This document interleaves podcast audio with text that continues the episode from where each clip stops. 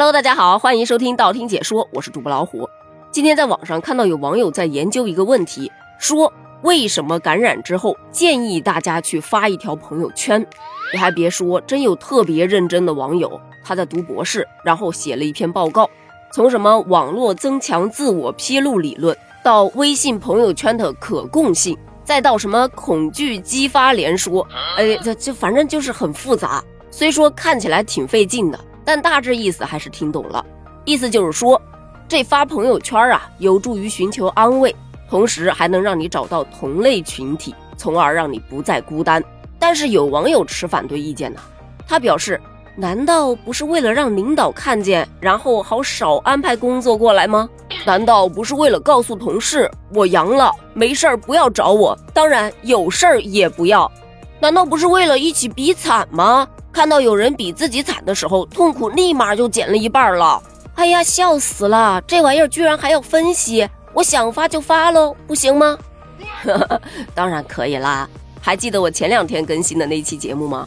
现在的朋友圈里面已经没有感情了，聊的都是病情，所以朋友圈已经可以更名了，就叫阳性患者病情交流中心。这病情研究相关人员如果需要进行信息收集和研究，建议直接打开朋友圈，里面一大堆的案例啊。但是与此同时，也有网友质疑，这万一发出去没人点赞、没人评论，会不会更郁闷，病情更重了呀？细细一想，还真有可能。你知道吗？现在有好多人买不着抗原，而拼命买到抗原的人，他有一半啊。并不是真的关心自己的病情，就是想测出来两条杠，然后发个朋友圈。个人是觉得抗原挺贵的。当你有症状之后，你把人家两条杠的图片下载一个，反正杠上又没有写你的名字，发出来谁知道嘛？所以出于这种目的的话，大可不必冒着风险出去排队买抗原呐。接下来咱们说一下朋友圈里面聊的内容吧。有一部分小伙伴，那真的是每天老老实实的，就像汇报工作一样，按时的汇报他当天的情况。这种呢，我一般就看两眼，觉得嗯，他这症状还不如我呢。哎，我都没发圈儿，或者是哎呦，他这程度比我的还严重啊，看来我还不是最惨的啊，然后就过去了。还有一种呢，则是特别爱玩梗的，基本上承包了我最近的笑点，比方说。以前两条杠那是新生命，现在两条杠这是真要命啊！今天是冬至，你们吃什么了呀？我吃饺子，我吃汤圆，我吃布洛芬。哎，我跟你讲啊，今年绝对是个暖冬啊！此话怎讲啊？你看身边的人都热得冒烟了啊！打开朋友圈，今天又是阳气满满的一天呐。小时候不让出门，说外面有狼；长大了还不让出门，说外面有羊。世道变了呀，今年的日子太难熬了。夏天默默在家扛高温，冬天依然默默在家扛高温。夏天外面的气温四十度，冬天里面的体温四十度，这谁扛得住啊？三年前，大师跟我说，我会为情所困。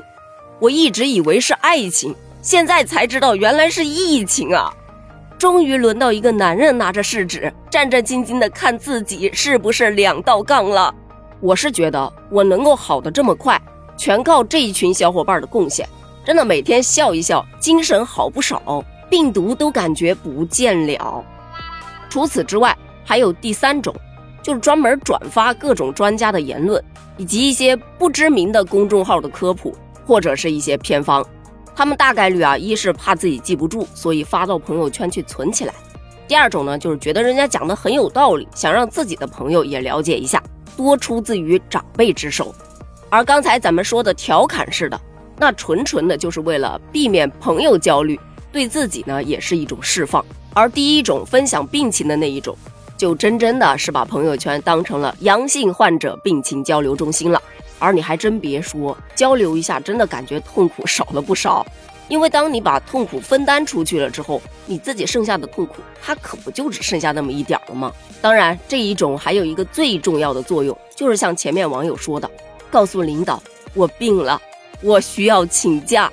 那么今天的问题来了，你最近有发朋友圈吗？你发的是以上哪一种内容的朋友圈呢？欢迎在评论区分享一下哦。咱们评论区见，拜拜。